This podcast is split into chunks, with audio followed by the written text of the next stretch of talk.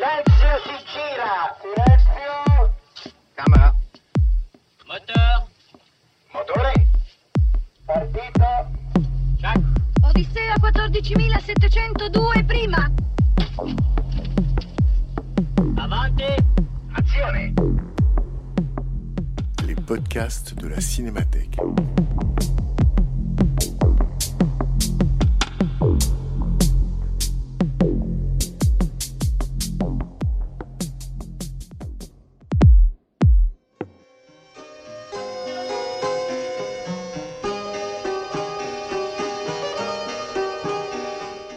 Février 2023, à l'occasion de l'exposition Top Secret, Cinéma et Espionnage et de la rétrospective qui l'accompagnait, la Cinémathèque française avait demandé au cinéaste Olivier Assayas de choisir un film de la programmation et de venir en parler avec le public.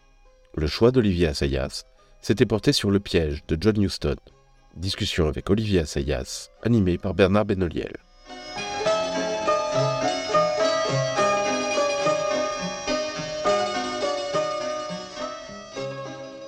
Merci d'accueillir euh, Olivier, Olivier Assayas. Merci d'être présent.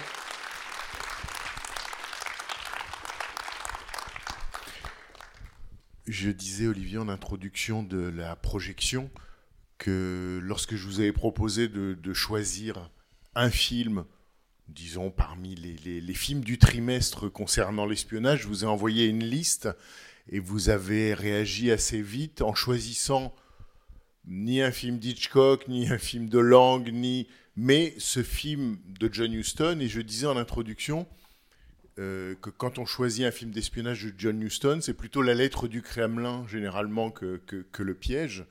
Euh, juste pour donner quelques informations, c'est donc un film produit et réalisé, sorti en 1973, en 74 en France. Euh, c'est quelque chose comme la 28e réalisation de, John Huston. Et surtout, c'est euh, quasiment coup sur coup le deuxième film qu'il fait avec Paul Newman, puisque euh, Paul Newman avait joué dans Jugé hors la loi, euh, un western un peu picaresque et, truculent de John Huston quelques, quelques deux ans auparavant. Et ça s'était si bien passé entre eux qu'ils, avec le producteur, ils ont eu envie, en quelque sorte, de remettre ça. Mais donc ce, ce film-là, je le disais aussi à sa sortie, a été souvent perçu euh, par la critique française, américaine, comme un film, euh, disons, euh, mineur de John Huston, un film de divertissement euh, dans, dans les, dans les propos qui revenaient. Donc voilà, mon envie, c'est de savoir pourquoi d'emblée votre, votre choix s'est porté sur celui-ci et quelle a été votre idée en le revoyant. Bah, si vous voulez, dé- dé- dé- déjà quand on me donne la chance, la possibilité, euh, l'honneur, le privilège de, choisir, de, choisir un film, j'ai plutôt tendance à choisir un film que, le public, ne, enfin que, de, faire découvrir un film que j'aime, plutôt que de, plutôt que de montrer les sempiternels grands classiques que, que, nous admirons tous et que nous avons tous vus ou, et ou, ou verront euh, parce qu'ils auront l'occasion d'être montrés et qui circulent en DVD, en Blu-ray, en ce que vous voudrez. Donc euh, d'une certaine façon, je, me suis dit au fond autant autant euh, autant pro- pro- proposer un film que j'aime, qui est très peu connu et, qui, permettra peut-être euh, d'abord de le réévaluer. et de et, de le surtout de le faire surtout de, le faire découvrir. Euh, pourquoi- moi moi j'ai évidemment un souvenir un- souvenir, enfin j'ai évidemment, non pas évidemment, mais hé- hélas j'ai envie de dire, euh, j'ai un souvenir après, j'ai un souvenir de la sortie du film, euh, qui moi m'avait enthousiasmé à l'époque. Euh, je l'ai vu, ado- je l'ai vu adolescent. Euh, et, euh, et j'ai pas du tout eu ce sentiment de voir, euh, y, compris adolescent, de voir le film mineur d'un grand cinéaste, mais, sur- mais, mais, mais, quelque chose de, très différent. Et je ne sais pas si vous l'avez évoqué ou si vous en avez parlé euh, en présentant le film. C'est-à-dire que pour moi, ce qui, ce qui me passionne dans ce film, dans ce film-là, parmi de nombreuses autres choses, c'est qu'au fond, il a une, il est moderne. C'est-à-dire que c'est le film moderne, avec quand même un côté nouvel Hollywood, euh, d'un cinéaste qui vient du Hollywood classique. Euh, et euh, il y a une liberté d'écriture, une légèreté de touche, et en même temps une profondeur, dans, dans- dans une, gra- une gravité dans, le, dans le film, euh, qui le- qui- qui le place à une étrange croisée d'étranges chemins. C'est-à-dire qu'on est à la fois dans, on est, le, Hollywood, c'est fini. Euh, le, est-ce que- qui, qui dans l'ancien Hollywood va arriver à retrouver sa place et comment C'est quand même un sujet d'histoire du cinéma ou d'histoire des formes assez, assez passionnant. Et il me semble que Macintosh, Man est un film qui est, qui, qui qui, est une des pièces importantes de ce, de ce, puzzle. Euh, il faut, et, et- d'ailleurs, il faut pas négliger euh, que c'est que c'est que c'est un que que, que, d'une certaine façon ça c'est un film qui met aussi en valeur le travail de quelqu'un qui a été important à cette période-là puisque c'est le scénariste qui vient d'écrire le guet-apens de Getaway de Sam Peckinpah et qui écrit de Macintosh Man, il s'agit évidemment de Walter Hill, euh, qui, qui, qui n'a pas encore réalisé son premier film, qui est, qui, qui est, encore un, un jeune homme, il a 30 ans, euh, et, euh, et, et donc qui a écrit ce, qui écrit ce scénario original de, de, de, qui n'est pas comme de, de Getaway adapté d'un roman. Euh, donc, euh, donc voilà, on peut, poursuivre sur ce chemin-là, mais c'est certainement, l'une des, raisons, enfin encore une fois, je dois ajouter à, à cela l'admiration que j'ai toujours eue pour John Huston. Et, en, particulier pour cette raison-là, c'est-à-dire c'est la façon, au fond, c'est un des très rares grands cinéastes du Hollywood classique qui a un pied dans l'ancien et un pied dans le moderne, mais entièrement, pas à peu près. C'est-à-dire que, c'est-à-dire que ce film-là vient après Fat City, qui est, qui est, qui est, qui est, qui est un film d'une, modernité, d'une, audace, d'une radicalité absolument imprévisible de la part d'un cinéaste de son époque et de sa culture. Et lui, et, on peut, et il y a à cette période-là, il circule entre des films à petit budget modernes, que Promenade avec l'amour et la mort, Le Malin, euh, etc., et des films qui sont euh, plus chers, plus complexes, plus ambitieux. Et la raison pour laquelle j'ai pas choisi euh, La lettre du Kremlin, c'est que c'est un film pour lequel j'ai beaucoup moins d'affection que pour de Macintosh Man, et j'ai l'impression que, que, que Houston lui-même s'y intéresse beaucoup moins que quand il tourne Macintosh Man, où il est vraiment là. Dans, dans, dans, dans, dans, tandis que dans la lettre du Kremlin, qui est- il me semble qu'il est un peu plus à distance, et il a, un tout, il, est- il a une distance un tout petit peu ironique par rapport aux complexités euh, du, du, du, du, du- du- de, de la- de la, de la- de la construction et de la narration du film. Ça, on, on- on reviendra sur peut-être ce que vous appelez la profondeur de The Macintosh Man. Mais Mm. ce qui est vrai, c'est que dans la lettre du Kremlin, l'enjeu, peut-être aussi ici un peu, Mm. est de prendre à rebours, j'allais dire, la mode de l'espion. Ou l'espion, euh, ou l'espion gadget, ou l'espion, euh, Ah oui, oui, et pour redonner en quelque sorte à la fois une, une- un poids Mm. et presque une, euh, une, une vanité à l'espion ou une inutil- inutilité de l'espion, puisque en quelque sorte, les forces dans la lettre du Kremlin s'annulent. Voilà. Mais alors, avant de revenir sur la, la question de la, de la profondeur, ce qui est vrai, c'est que le statut de John Huston euh, au début des années 70 est, j'allais dire, paradoxal et différent de certains cinéastes de sa génération. C'est-à-dire Complètement. beaucoup, euh, à la fin des années 60, euh, s'arrêtent. Soit tournent leur dernier film, soit vont en faire encore quelques-uns très difficilement, soit sont décédés. Et lui trouve le moyen, à la différence d'autres, hein, euh, de continuer. Alors qu'il a commencé euh, Le Faucon Maltais, Bah oui. c'est 1941. hein, donc Voilà. euh, Non, non, ça fait en- 30 ans qu'il fait des films. Ouais. Et, et il trouve là... Il euh, se réinvente, il se il se réinvente réinvente. entièrement au contact Alors- du nouvel Hollywood, vraiment. hmm, Et on, voit ça, alors un petit peu moins dans la fin, qui est un peu plus construite, etc., mais dans toute la première partie, euh, toute la partie en Irlande, euh, euh, le, parti pris de pas utiliser de lumière, le parti pris du- d'utiliser la lumière naturelle, le, le- le- comment dire, la façon dont il va chercher une comédienne comme, comme Dominique Sanda, qui est, à, cette période-là fait une mini carrière hollywoodienne, etc. Mais enfin qui vient du cinéma de Robert vient, Bresson. mais qui vient du cinéma, mais qui vient tout de même du cinéma de Robert Bresson et qui se dirige vers celui de Bertolucci, euh, euh, en passant par celui d'autres très grands cinéastes de la modernité. Euh, et euh, donc il y a et, et- et- et c'est assez surprenant, enfin disons que c'est, extrêmement, je dirais, parlant, de la façon dont Hollywood est également en train d'essayer de se réinventer à cette époque-là, puisque c'est un film Warner. On est, dans une période où Warner et les autres studios, euh, euh, en, particulier avec, euh, avec Herbert Altman, essayent de, re- de retrouver un lien avec une forme de modernité, avec des cinéastes, en, en- en tra- en travaillant avec des cinéastes avec qui ils donnent une, à qui ils donnent une très grande liberté, une très, grande marge de manœuvre, d'action, etc. Et ce qui, est- le cas dans, un film comme Macintosh Man, qui, est- sans doute un film à relativement petit budget, mais néanmoins qui est à la puissance de feu, qui, qui est, qui est avec la puissance de feu d'un studio. tout en ayant en quelque sorte les, les, les, les apparences, mais c'est surtout les apparences, j'allais dire, comme dans un James Bond, on, est dans plusieurs endroits, hein, Londres, l'île de Malte, l'Irlande, mais effectivement, euh, il ressort peut-être aussi euh, euh, du fait de, de l'usage des couleurs très, très presque passées, il ressort l'impression d'un film euh, au budget, oui, serré, ça donne pas du tout l'impression d'un d'un- film d'une munificence, et, et c'est Ah, sans non, non. doute à l'inverse du propos de, de Houston sur les espions que de les rendre finalement glamour, quoi. Même Oui, euh, enfin, Paul Newman. c'est- C'est-à-dire que, euh, ce qui, ce qui- que quand je dis que le film a une gravité, c'est que euh, le, le- le Houston retient du- de, de- de la question de l'espionnage et, de- et de l'espion ce qu'il y a au fond de plus intéressant, c'est-à-dire la métaphysique.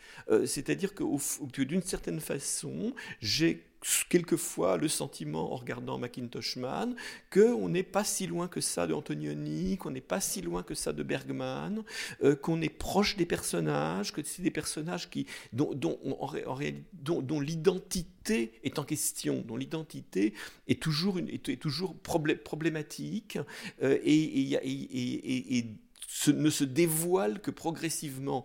Mais donc, il y a, quand même cette idée de l'homme moderne, de la femme moderne, enfin de l'humanité moderne, pour être euh, plus, précis, euh, aliénée.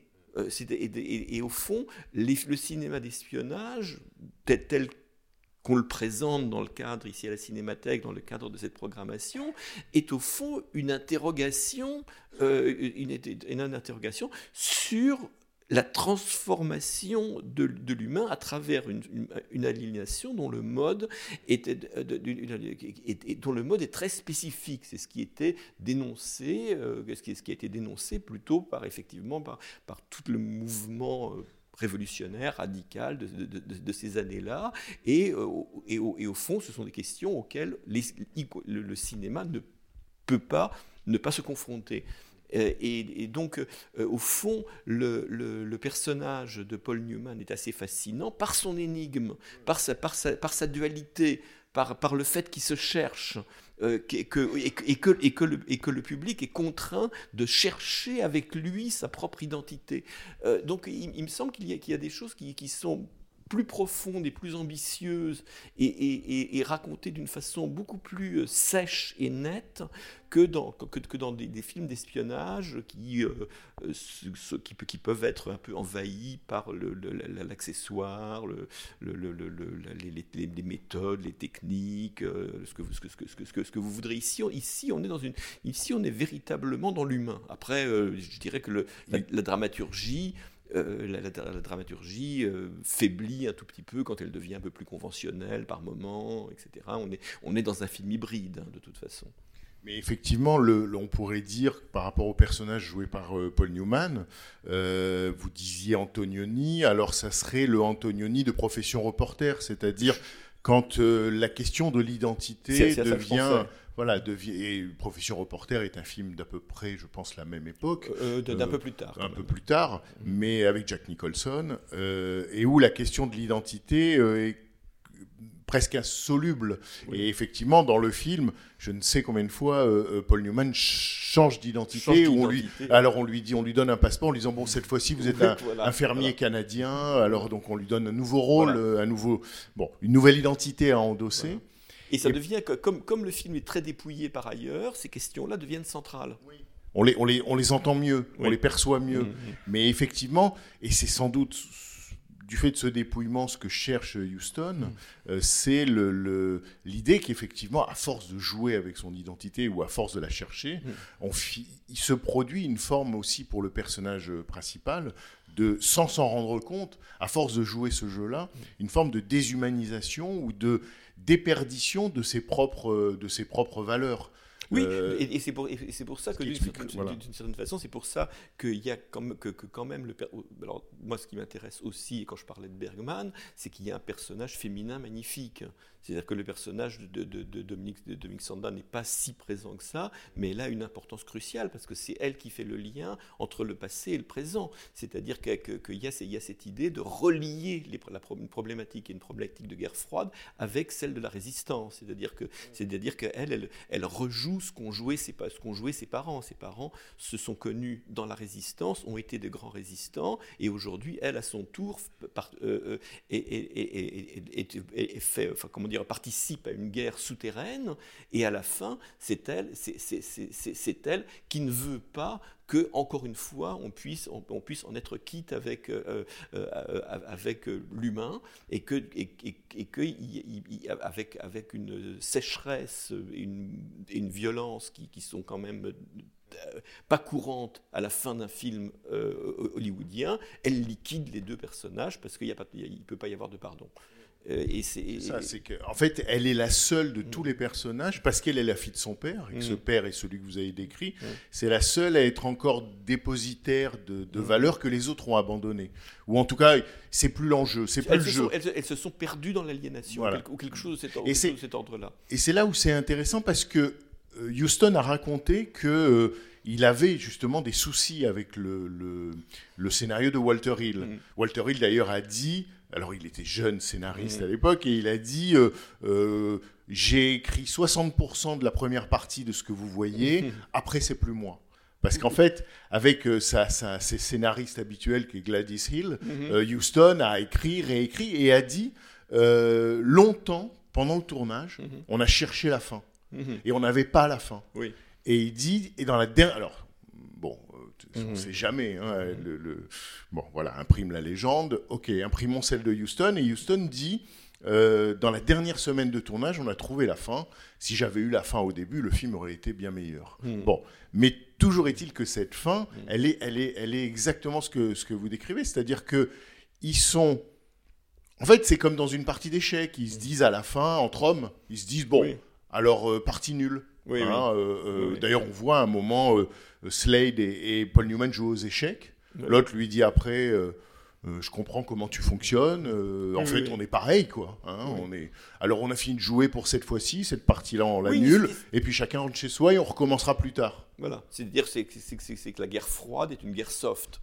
Et, et c'est pas le point de vue, c'est pas, c'est, pas le point de vue de Mrs. Smith. Voilà, et elle Mhm. intervient et en quelque sorte euh, met tout le monde, euh, met Mhm. tout le monde, si je puis dire, d'accord, ou en tout Mhm. cas en rappelant que ce n'est pas qu'un jeu, ce n'est pas que parce que il y a ça aussi dans le film. On voit que Paul Newman, d'une certaine manière, il y, a- il y a une forme d'addiction à, à cette forme de vie, c'est-à-dire qu'il y a non seulement une aliénation, mais il y a aussi quelque chose de l'ordre, je dirais, d'une jouissance ou d'un Oui, enfin, il y a quelque chose, il y a- quelque chose d'une sorte de nouvelle normalité, c'est-à-dire que qu'on est installé dans un dans un système où euh, où certaines questions politico de géopolitique se règlent comme ça.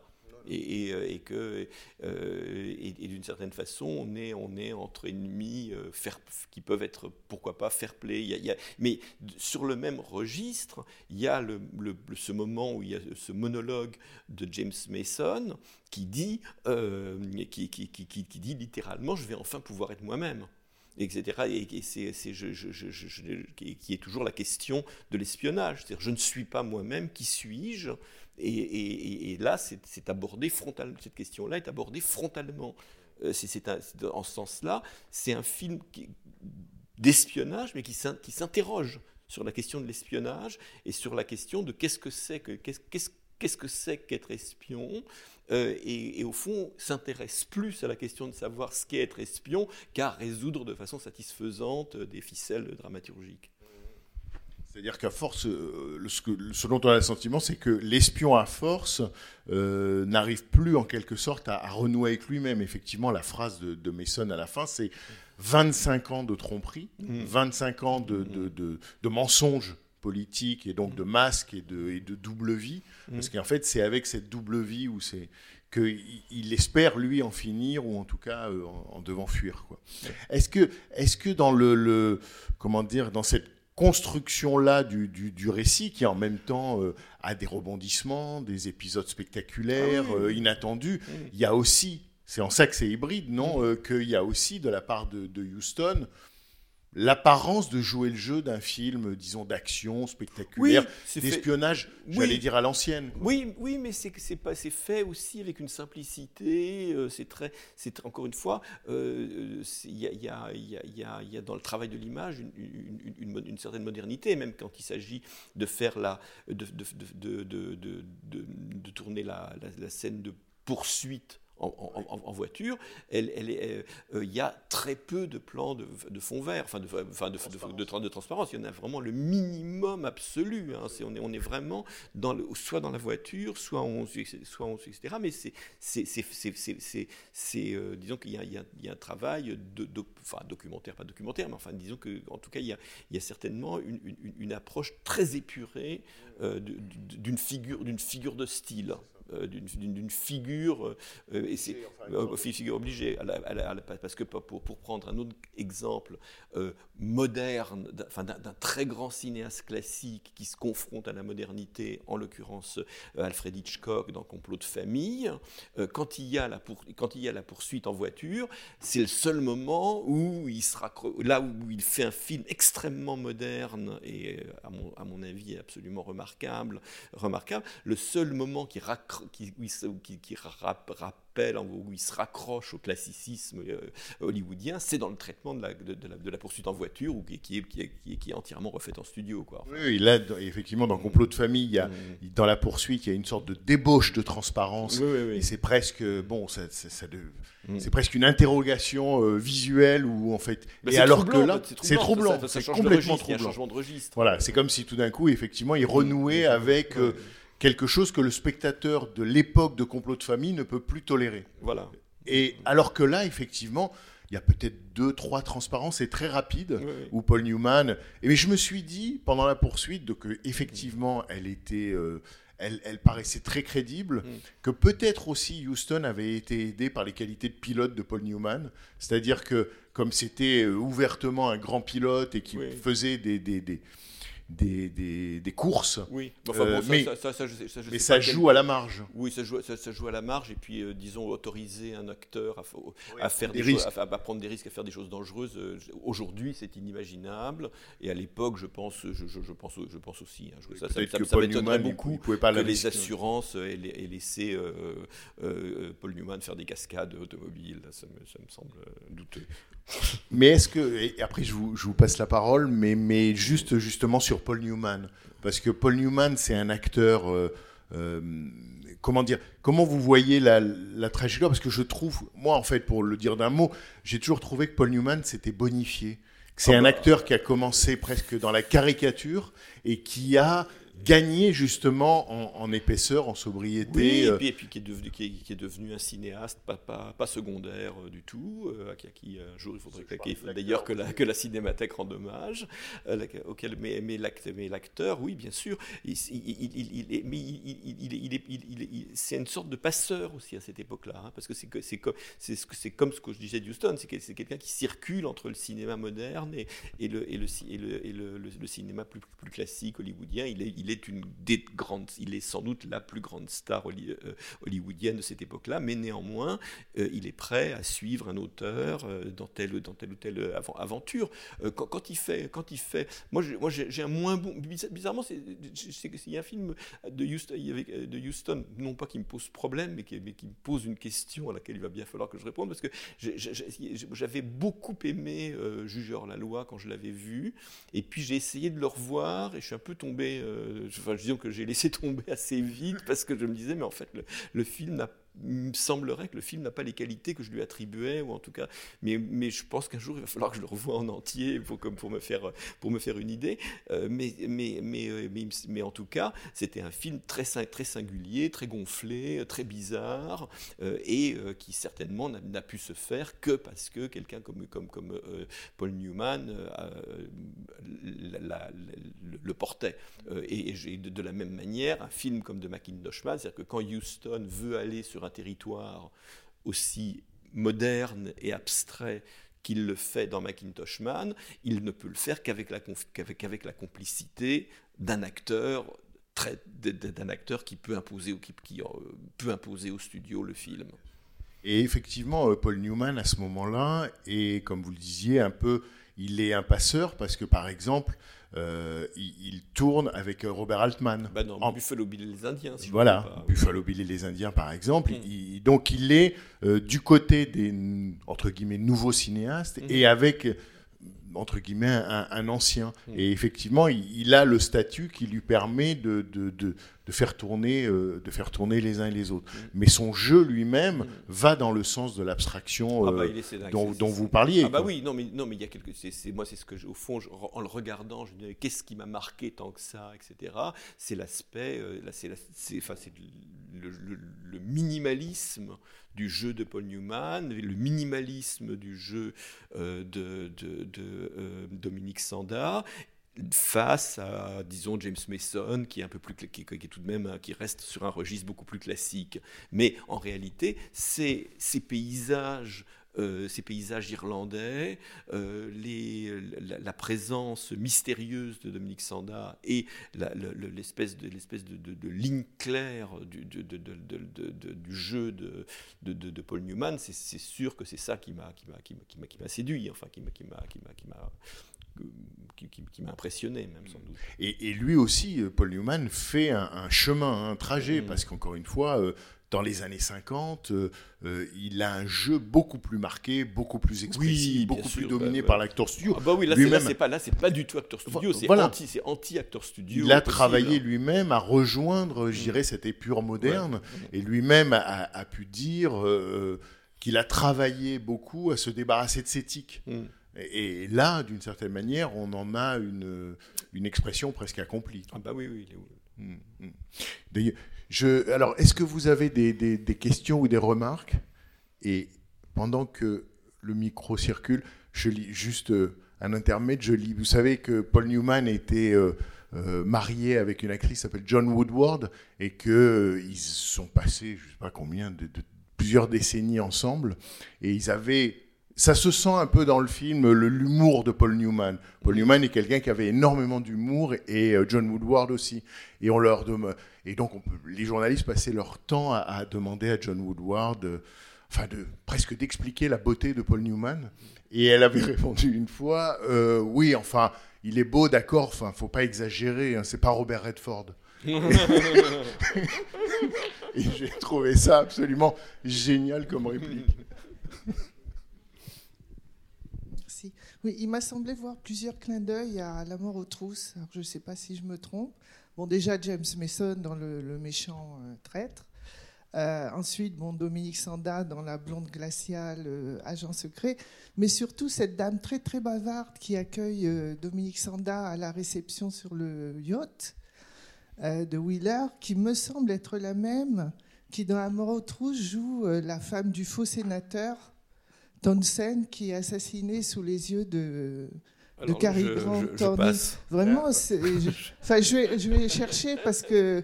Et puis elle joue pareil. Euh, la vieille dame, je sais pas. Euh, James Mason, je suis sûr. Ouais, c'est pas, pas si vieille dame que ça. En fait, quand euh, la mère de Cary Grant revient sur les lieux de la fameuse, le fameux enlèvement euh, avec la police, etc.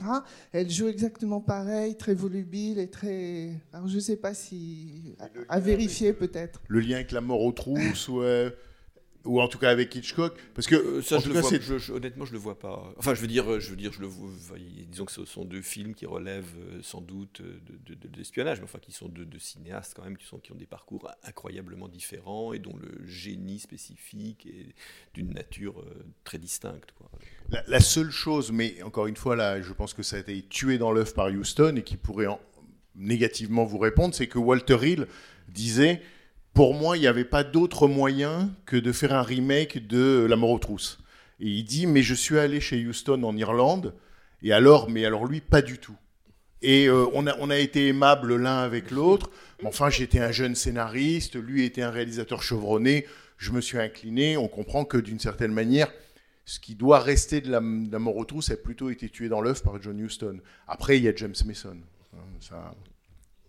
Autre euh, remarque ou question ou interrogation ou interprétation euh, par rapport au film? Est-ce que ça vous a plu ou déplu ou... Parce qu'effectivement, il y a un enjeu de, comment dire, de réévaluation, me semble-t-il, autour de ce film.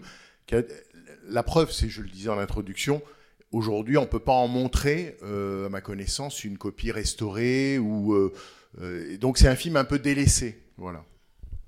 Moi, je suis très content qu'Olivier nous l'ait montré parce que je l'avais jamais vu. Et je trouve que pendant une heure, une heure et quart, c'est vraiment formidable. La résolution me paraît un tout petit peu moins bonne. J'ai l'impression que le film décline un tout petit peu après la poursuite en voiture en, Irlande. Mais comment tu regardes Parce que John Huston, c'est un peu toujours le même problème. On a toujours du mal à le déterminer, à le qualifier et même à le repérer en tant que metteur en scène, en fait. Vraiment sur la, sur la mise en scène.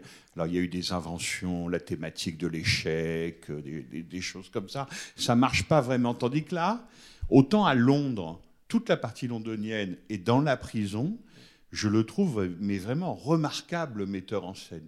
Beaucoup, beaucoup, beaucoup de plans séquences qui se voient très peu, Mhm. c'est-à-dire que c'est la plupart du temps assez invisible, une façon de prendre les gens dans les rues, tu sais, les grandes scènes avec les plongées, là, Ah bah, de- quand de- ils oui, sortent de des immeubles, etc. Voilà, co- comment, comment tu le, tu le vois euh, là-dessus? Bah, D'abord, il est à la recherche de quelque chose. C'est un cinéaste qui cherche, hein, je veux dire là, au, au- auquel on est, au, qui- au- au moment à ce, à ce moment-là. Et, euh, euh, et, du point de vue de l'écriture, euh, disons que euh, ça fait partie de ces cinéastes qui ont beaucoup tourné et dont l'œuvre est quelquefois inégale. Tout n'est pas bien chez, Houston, mais néanmoins, ce film-là, il est encadré par Fat City et, par Le Malin, qui sont, qui de, ch- de ch- de chefs-d'œuvre, hein, et qui sont, j'ai envie de dire, faits par le même cinéaste qui a fait la première heure de, de, euh, de- de Macintosh Man. Euh, il, il est- c'est- quelqu'un qui s'est constamment remis en question, qui s'est constamment réinventé euh, en fonction de là où allait le cinéma, de là où vers quoi le, allait le cinéma, et, euh, avec, comme c'est la caractéristique, je crois, des cinéastes qui, qui, qui- se- cherche, il, prend beaucoup de risques et il fait des films euh, ben, qui sont euh, qui sont qui sont qui sont y compris euh, bâclés. C'est pas au point de c'est pas c'est, pas au point de Claude Chabrol où, où le- où le- l'essentiel est, là et puis quand il quand il y croit pas, il laisse tomber et, il- considère que bah, qu'il vaut mieux passer au suivant plutôt que s'enliser dans, celui-là. Non, moi, j'ai toujours, euh, euh, comment dire, euh, Houston n'a pas un style houstonien. Il y a pas, on peut, tu peux pas voir un film en disant tiens ça c'est houstonien. Tu, tu peux pas, tu peux pas, tu peux pas le dire. Mais il est pas, disons qu'il y a peu de cinéastes qui, qui, qui, au fond, qui sont des, de purs inventeurs de formes et qui inventent une écriture. Il n'y en a pas tant que ça, y compris, parmi, y compris chez les plus grands. Euh, euh, euh, D'une certaine façon, c'est le.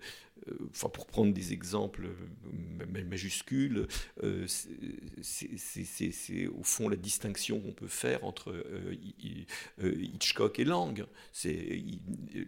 Hitchcock sait au millimètre ce qu'il fait et c'est une épure constamment et c'est d'un contrôle total et, et encore une fois d'une écriture immédiatement identifiable. Là, là où Fritz Lang, selon les films, selon les moments, selon les périodes, invente, cherche, essaye, etc. Mais où, chez qui il y a quelque chose de plus viscéral. Et, d'une certaine façon, là, où, où je dirais que, que, que, là où on pourrait considérer comme euh, un moins l'absence de, de, pure cohérence dans l'écriture euh, euh, chez Houston, moi je la verrais plutôt comme un atout. Euh, c'est comme un atout qui lui, a permis, qui lui a donné la souplesse euh, de, se réinventer parce, parce qu'il n'a jamais été tiré en arrière par euh, des, acquis, des, lauriers, etc. C'est quelqu'un qui, se remet en cause, qui n'a pas peur de faire des films qui ne marchent pas ou peu. Un film comme le, Promenade avec l'amour et la mort est sûrement pas un film euh, qui est destiné à, faire un carton, euh, etc. Mais c'est un film important dans sa, filmographie parce que là, pour le coup, euh, il fait des choses qui, ne se, qui ne se font pas, qui ne se faisaient pas à Hollywood, et, il se rend compte qu'il peut faire quelque chose qui qu'il a été l'un des tout premiers à faire, qui a été de circuler entre l'e- l'extérieur et l'intérieur des studios. Il a compris qu'il y avait une porte et que, et que cette porte, si on voulait la passer, on pouvait la passer, ça, et, c'était autorisé de le faire, et, ça pouvait, d'une certaine façon, être même excitant de le faire. C'est la première fois que je voyais le film, hein, je l'avais jamais vu et j'étais très heureux de voir ce côté anti-James Bond. euh, et je me suis dit jusqu'où il va aller jusqu'au bout, et notamment avec la, la relation avec les femmes. Parce que je me suis dit dès le début, la femme qui, où il est emprisonné à tous les coups, ça va être, il va aller avec elle, il se prend un râteau monumental.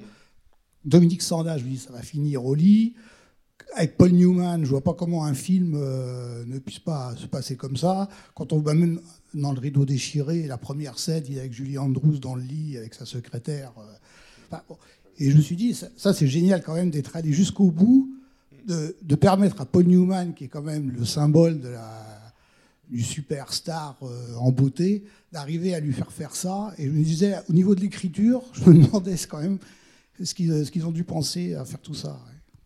Bah, C'est-à-dire que c'est vrai que d'une certaine façon, il y a par rapport à l'image de star de, de Houston, la dernière scène, elle est très violente.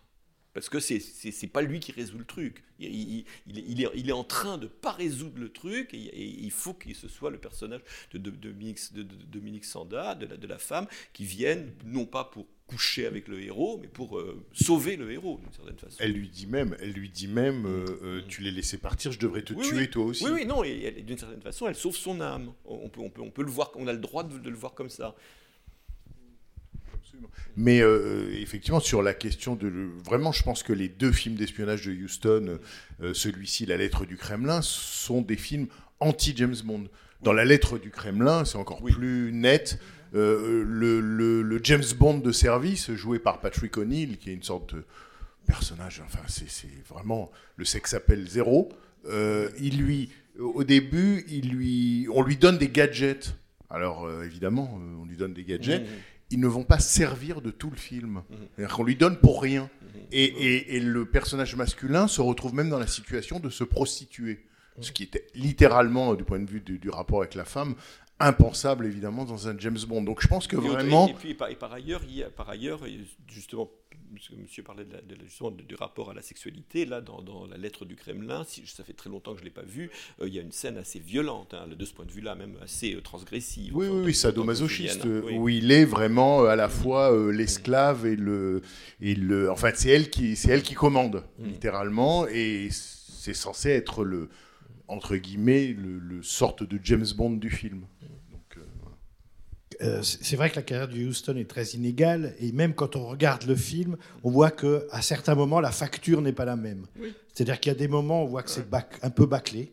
Bah, disons, que Malte, quand on arrive Ouais, à, voilà, quand- voilà. à partir Ouais. du moment où on arrive à Malte, c'est un tout petit peu plus peu au bâclé. radar. Alors quoi. que la toute première partie avec Ouais. ses plans au téléobjectif euh, sur Mm. les rues de Londres, ça c'est vraiment, Mm. c'est vraiment étonnant. La- L'autre chose que je veux dire, c'est qu'en fait, au départ, il y a une histoire, euh, un peu une histoire vraie. C'est-à-dire qu'il y a un espion euh, euh, anglais qui s'évade au milieu des années 60, s'appelle George Blake, qui s'évade de prison et qui, euh, euh, à, tra- à travers une, grâce à une filière. Alors, il s'évade de prison parce qu'en prison, il rencontre un activiste de l'IRA. Mhm. Avec qui il sympathise, et comme le, le- le type de l'IRA est libéré, il organise l'évasion de l'espion soviétique. Et celui-ci va se retrouver à Londres, où il sera reçu avec les honneurs et finira colonel du KGB. Il s'appelle George Blake. Et ce qui est intéressant, c'est qu'en fait, le, film l'évoque, c'est quelqu'un qui, euh, pendant la guerre, a, a, été parachuté aux Pays-Bas, où il a travaillé avec la résistance. Ah oui, oui. Et beaucoup, en fait, de ces agents britanniques, euh, euh, en fait, ont été retournés par les soviétiques qui, qui euh, comment dire, faisaient de l'entrisme dans les organisations de résistance. hein. D'où l'explication. C'est un peu le parcours de James Mason dans le film George, George Wheeler. Et donc ça, je trouve ça, voilà, il y a une base un peu, Ah oui, ça, euh, il y a une base historique en fait au film, l'évasion spectaculaire de, de cette, de, ce- de cet espion. Et juste pour finir, mais peut-être c'est une question, c'est qu'on vient peut-être d'inventer là une, une catégorie, une nouvelle catégorie dans l'histoire du cinéma, qui est l'antonionisme hollywoodien. C'est-à-dire euh, le, le- le- le film américain où, le héros euh, se pose la question de sa propre identité, on la connaît pas, ça. Et à, à la même époque, Don Siegel tournait Tuer Charlie Varick. Oui. Quelle l'histoire d'un type qui passe une heure et demie à effacer son identité. Ce que fera Jack Nicholson un an plus tard. hein, c'est vraiment avant Anthony. Ah. Donc c'est, on a inventé un truc là.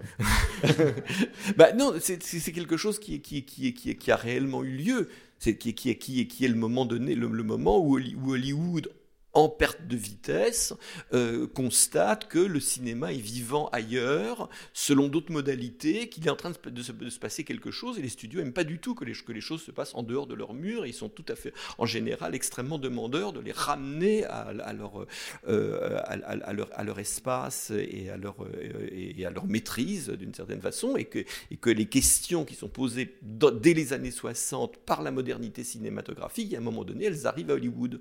Elles arrivent à Hollywood et, d'une certaine façon, je ne suis pas surpris que cette question-là, qui est une question presque qui concerne la totalité du cinéma, apparaisse à travers le cinéma d'espionnage, parce que le cinéma d'espionnage en devient le vecteur. C'est-à-dire que, les, films d'espionnage hollywoodiens t'enlèvent, t'en- t'en- t'en- t'enlèvent les, accessoires et t'enlèvent, t'enlèvent, t'enlèvent le, le MacGuffin, euh, et que c'était le, le MacGuffin d'espi- d'espionnage, il te reste, il te reste du Antonioni. Euh, bonjour. Euh, J'avais deux euh, éléments sur lesquels je voulais revenir. Par rapport à ce que disait monsieur sur les, les femmes, moi j'avais été assez intrigué parce que Newman, effectivement, on va dire galère avec les femmes, mais pour autant, au début, la toute première scène où il est seul avec le personnage féminin, ils couchent ensemble et sans qu'il ait fait aucun effort. Donc finalement, il y a presque quelque chose de bondien là-dedans. Oui, Euh, enfin c'est elle qui, c'est elle qui. qui- voilà, mais c'est vrai que c'est elle qui y qui va, décide- mais c'est elle qui décide. hein. Mais euh, lui, il est, disons qu'il il, il est partisan, quoi. contre. il est Il a preneur. consentant, Et, euh, et qu'il y a cette deuxième scène avec elle romantique, mais romantique ou pas, euh, parce qu'elle est un peu étrange dans son montage, dans son filmage. Quand ils sont à Malte, en attendant que Mason arrive, il y a un truc effectivement un peu presque, euh, enfin moderne effectivement, parce qu'ils sont là, ils attendent que euh, l'action arrive à eux et ils ont. Ils Ah oui, oui, parce que, leur parce temps. que, parce que je, je- je pense- qu'ils ont dû se, poser le problème de la durée de la traversée de la, de- depuis, euh, depuis, l'I- depuis l'Irlande jusqu'à Malte. C'est ça, mais euh, aussi, là, avec, ce bateau, ça prend quand même un certain temps. Donc que, ils, ont, euh, ils, ont, ils ont été obligés d'intégrer le, le- la, la durée. Là. J'ai l'impression qu'il y a quelque chose de, comme s'ils voulaient pas filmer une vraie scène d'amour. euh, Ils se disent, Oui. des- elle dit, euh, j'aimerais qu'on me dise je t'aime, mais c'est filmé en longue, on voit pas trop euh, ce qui se passe. Ils s'embrassent pas, c'est romantique sans lettres. Oui. Donc il y avait cette, cette chose-là. Puis après, j'aurais oui, bien voulu vous entendre sur ce qui me semble le plus antonionesque du film, cette scène où il s'échappe en Irlande, euh, dans le, euh, qu'il est poursuivi par le chien. Ah bah ça, c'est- ça, ça, ça, la séquence est magnifique. Elle est, ça, de ce point de, de ce point de vue-là, elle est, elle est, euh, euh, c'est un, c'est un des, des moments les plus, certainement les plus forts du film. Cette poursuite, la, la- la poursuite à travers les, les- dans, dans les pierres, avec le meurtre du chien qui est assez, qui est assez glauque, euh, et avec, euh, mais enfin disons que la, la façon dont ça dure surtout, dont, dont, dont c'est dont, et, et- et dont on a le sentiment que Houston là, il- là, ça l'intéresse vraiment. Ça l'intéresse vraiment. Il est, de- il, il est à fond dedans, quoi. C'est- Il, il- est dans cette scène. Il, il- il- je- je- tout à l'heure, euh, Jean-François a mentionné que, ou je sais plus qui a mentionné que, que, le- que, que, c'est toi, que, euh, Houston vivait en Irlande à ce moment-là. Euh, on a, on a, on a l'impression qu'il a, que, ce sont des paysages qu'il a vraiment envie de filmer, fait vraiment, vraiment envie de filmer. Il a envie de raconter quelque chose qui se construit autour de ça, et il en fait cette, ce, ce- ce- cette, cette, cette- cette, euh, ce moment d'abstraction quand même si si- cinématographique qui est, qui qui est particulièrement réussi, particulièrement beau euh, et qui euh, et, où au fond se révèle qu'à ce, à ce moment-là de son travail, etc., Houston s'intéresse plus à la minéralité qu'à la chair.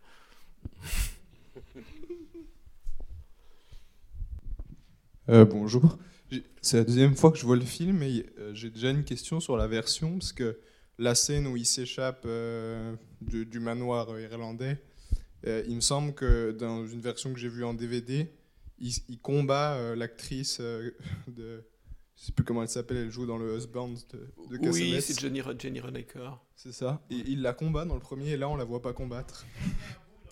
Il manquait Ah, un petit d'accord, bout. Il manquait un petit bout. Vous avez raison parce Ah que oui. j'ai Ah gardé oui. le souvenir que la Gerda qui le frappe, Oui. à un moment, il lui, il lui rend la, la monnaie de sa pièce. Et exactement- Oui, oui. effectivement, Oui. et effectivement euh, maintenant que vous le dites, euh, j'attendais ce moment et il n'est pas venu. Donc Ah euh, je pense que dans le raccord entre deux bobines, il y a peut-être un plan qui a sauté.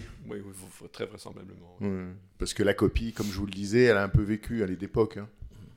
Parce que c'est vrai que cette séquence, elle a vraiment un poids, je trouve, qui est particulier. Puisque depuis le début du film, il se fait balloter, euh, Newman, il, il fait rien finalement. Et c'est vrai qu'il fait tout d'un coup et sans interruption. Et c'est vrai que c'est très agréable, je trouve. euh. Et dire qu'ils reprennent le pouvoir un peu. Oui, c'est ça. Non, mais c'est Oui, oui. rarement comme ça, quoi. Oui, oui, absolument, absolument. Oui. Oui, c'est vrai que euh, là, on voit effectivement, parce qu'au début, euh, euh, le, le Dominique Sanda dit Mon père m'a dit que vous étiez le meilleur. Et c'est pas flagrant, mais en même temps, Mhm. en même temps, il y a des moments où, un moment comme celui-là, on se dit Ah ouais, il est bon. Quand il Mhm. pilote, ou Oui. quand, euh, quand euh, il s'en prend au chien, euh, il sait survivre. Quoi. Oui, oui, oui. Il, a de la- il a du répondant. Oui, oui. Mais dans tout ce qui est à voir avec l'évasion, c'est assez fort. hein, voilà, c'est tout ce moment-là. Oui, oui, quoi. oui. Tout ce moment-là. Oui. Euh, oui, euh, c'est pas une c'est pas une question, c'est juste une remarque. Euh, je- moi, je suis très contente de ce débat parce que on a eu le luxe de vous avoir euh, tous les quatre et j'intègre Monsieur Assayas que vous devriez embaucher parce qu'il parle très bien du cinéma. Je crois qu'il est à la recherche d'un emploi. ben, déjà, je voulais vous remercier de m'avoir fait découvrir ce film, que j'av- j'avoue, j'avais un petit a priori avant de venir, parce que je pensais que ça faisait partie de la série de films qu'Houston faisait un peu par commande, finalement. Donc, je voulais avoir juste, si vous avez des informations, un mot peut-être sur, sur le producteur, parce que j'ai vu qu'en début de générique, le film était attribué à Houston comme producteur, mais en fin de générique, on voit un autre nom de, de producteur. Je crois que c'est signé lui, et John Foreman. John Foreman. John Foreman, qui était le producteur à l'époque de. qui, entre autres, a produit Jugeur la loi. C'est-à-dire, en fait, c'était le triangle des- Newman, Foreman, Houston. Oui. Et c'est pour ça qu'ils ont remis le couvert avec ce film. Et il devait avoir une structure de production qui s'appelait Houston Foreman Productions, un truc comme ça, enfin confié. Enfin, euh, je, je parle sous le contrôle de Jean-François. D'accord. Donc, euh, donc c'est- il n'y a pas qu'un producteur euh, seul, il y a Houston qui a pris aussi le risque de produire ce, ce film, en fait. hein. Euh, Bah, ils- ils- c'est- je, je pense, je, pense, je pense, je pense que, que, que le film, à mon avis, ne coûtant pas si cher que ça, Oui, ayant, et, et- et étant interprété par Paul Newman, il n'a pas dû, dû être trop difficile à, monter Voilà, à cette bah, époque-là. Justement, la, la- la deuxième euh, question ou remarque que je voulais faire, c'est que John Huston est quand même connu pour être un des cinéastes qui n'a fait quasiment que des adaptations de romans et qui excellait dans ce, dans ce genre. Et donc, une petite remarque aussi quand vous, comment dire, vous précisez que le, le film était écrit par euh, un scénariste. Oui. Alors que le générique attribue le film à, je n'ai pas retenu le nom, à un roman, un romancier. Alors, Parce que c'est si pas un scénario original, c'est effectivement adapté d'un roman.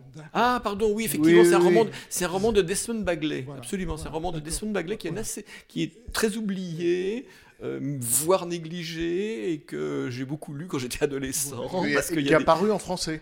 qui est apparu en français, ça devait s'appeler euh, le, le- oui, je oui. crois, le piège à rebours. Oui, oui, je confondais en fait avec The Getaway, parce que The Getaway, c'est un scénario original. Un scénario original. Et là, et là, c'est l'adaptation effectivement d'un roman de Desmond Bagley, pardon. donc C'est- ce c'est moi, qui c'est moi me- qui vous ai induit en Voilà. erreur. Donc en fait, si vous voulez, il y a un roman de voilà qui s'appelle Freedom Trap. J'ai compris. Il y a l'adaptation par Walter Hill et il y a le retravail par Houston et Gladys Hill. Exactement, voilà. Mais ça, ça me paraît, ça me rassure, ça me paraît plus logique par rapport Oui, oui, à bien sûr, bien sûr. Et ce que je voulais dire aussi, c'est que le- le- c'est c'est pas, une- c'est pas une surprise. euh, c'est- John Huston est un cinéaste d'auteur, qu'il soit hollywoodien ou pas, je pense. Et ce qui veut dire que c'est son, comment dire, son lien avec euh, la littérature, c'est que c'est un cinéaste de la métaphore. Et ce film qu'on pourrait prendre comme un film euh, un peu terre à terre, d'espionnage, un film fait pour euh, amateurs de romans policiers, il réussit à glisser du début à la fin toute une série de métaphores. On pourra en citer une. Vous, parlez de la, vous parliez de l'Irlande. John Huston il avait deux, deux grands amours, c'était le Mexique et l'Irlande. À l'époque, il avait une grande propriété, un grand château en Irlande, dont, pour des raisons financières, ce qui lui a fondu le cœur, il était obligé de s'en débarrasser. Et quand on sait ça, on ne peut pas s'empêcher de faire le lien avec la scène magnifique de cette euh, demeure, de ce grand château qui est en train de brûler en Irlande. Et bon, ça, c'est une métaphore qui est plus du domaine personnel, mais chaque scène peut être interprétée, peut-être d'une manière un petit peu exagérée euh, psychologiquement, mais quand même, chaque, chaque scène chez Houston est toujours une image entière qui fonctionne en métaphore. Mais il faut dire que la, la- la séquence de l'incendie, elle est très forte. hein. Elle- elle- elle est- je- moi, je, je regardais le truc en me disant, mais comment il a fait Comment il a pu faire ça? Parce que, parce que vraiment, autant souvent au cinéma, c'est très difficile de, de, de montrer de façon crédible. Alors, il y a un premier plan, c'est facile à comprendre comment il a fait, parce que c'est des flammes qui sont derrière, etc. Mais après, on a vraiment l'impression que ça brûle vraiment. quoi. Donc, c'est- c'est- c'est- c'est- on, a- on a- on a- on a- On se dit que la façade y passe et tout le ah, bâtiment on, y on a, passe. on a l'impression que ça brûle pour de vrai, quoi. Oui, il y a des, oui, oui, oui, il y a, enfin, il- mais en tout cas, Mais il y a un plan qui ne trompe pas. Enfin, on a l'impression, on se dit effectivement, cette fois-ci, euh, elle a vraiment flambé, quoi. Ah, il y a peut-être des Oui, peut-être- enfin, Oui, en, tout cas, mais en tout cas, c'est très bien fait. C'est très, très bien, c'est- très très bien fait. Mais effectivement, alors je sais pas si ce sont des métaphores, mais souvent de- dans ces cinéastes classiques hollywoodiens, euh, même, même travaillant tard, plus que de la métaphore, souvent se glisse, que vous racontez sur la demeure irlandaise, euh, un substrat autobiographique. C'est-à-dire qu'il ne faisait pas des, il faisait des films de fiction, mais qui étaient rarement des films ouvertement autobiographiques. Hein, C'était pas le genre de la, de la maison hollywoodienne, mais toujours est-il qu'il peut se glisser, il pouvait se glisser. euh, je pense par exemple, le, voilà, les, films de William Wellman. euh, tout d'un coup vient quelque chose qui vient de leur propre histoire, parce que la force de ces cinéastes classiques, on le, on le, on le dit parfois, c'est que à la différence de ceux qui vont suivre du nouvel Hollywood, par exemple, c'est des cinéastes qui ont vécu des vies, euh, j'allais dire, pas seulement de cinéma. Ils n'ont pas fait que voir des films. Ils ont aussi, euh, de, voilà, de, de Wellman à Houston, c'est des, personnes qui ont vécu, qui ont bourlingué, qui ont, qui ont traversé des pays, des guerres. Qui ont, filmé, qui ont filmé la guerre. Qui ont filmé la Dans guerre. Le cas de Houston. euh, hein, Alors qu'effectivement, les, les cinéastes du nouvel Hollywood, j'allais dire, l'essentiel de leur vie a été justement d'aimer les cinéastes euh, d'avant eux, euh, qui justement avaient ces vies-là. quoi. Donc c'est c'est un peu des parcours différents. On s'arrête là? Voilà, on s'arrête. Alors on s'arrête là. Merci beaucoup Olivier. Merci. Merci beaucoup. C'était les podcasts de la Cinémathèque française. Bye.